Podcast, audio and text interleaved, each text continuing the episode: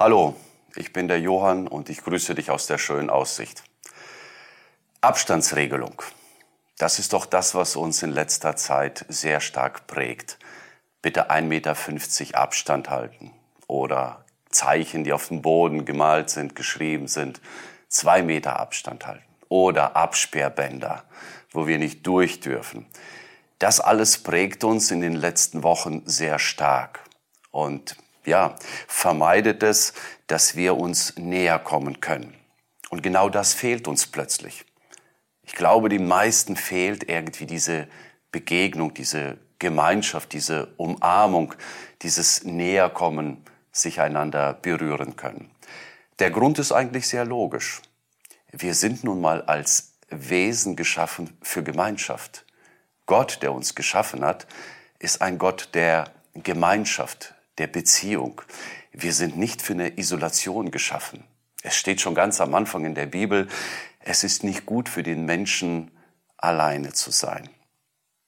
Aber wisst ihr, bei all diesen Gedanken habe ich mich gefragt, wie fühlt sich eigentlich Gott? Wir denken immer an uns, mir fehlt die Gemeinschaft, mir fehlen die Freunde, mir fehlen die Leute. Haben wir auch schon mal darüber nachgedacht, wie fühlt sich Gott? Denn er ist doch ein Gott der Gemeinschaft.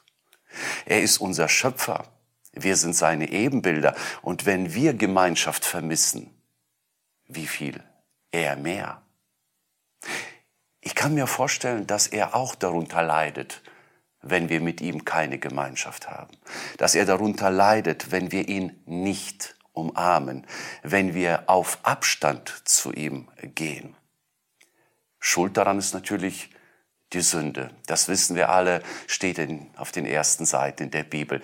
Die Sünde kam zwischen Gott und den Menschen und trennte den Menschen von Gott. Also die Gemeinschaft wurde zerstört, die Beziehung wurde kaputt gemacht.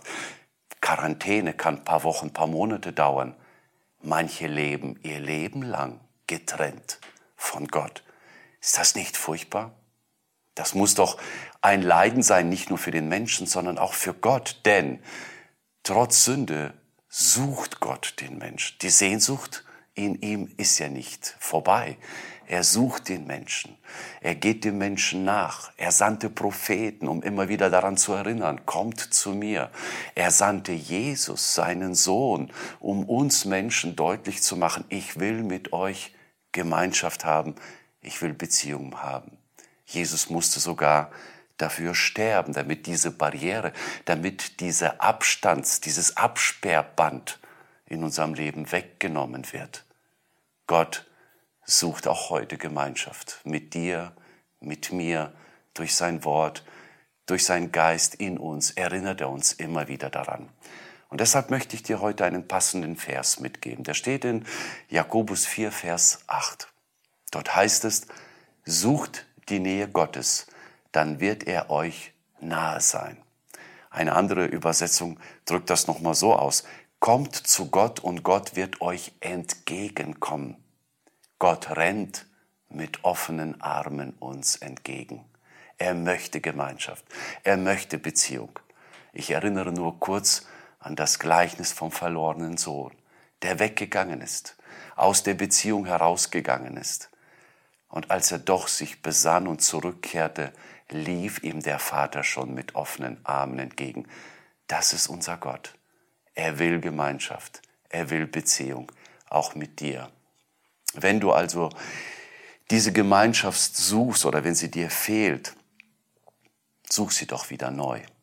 Suche Gott, suche seine Nähe, suche die Beziehung zu ihm, umarme ihn wieder ganz neu in deinen Gebeten, in deiner Anbetung und vergiss bitte nicht, er steht schon mit offenen Armen da. Er will Gemeinschaft. Gott segne dich dabei.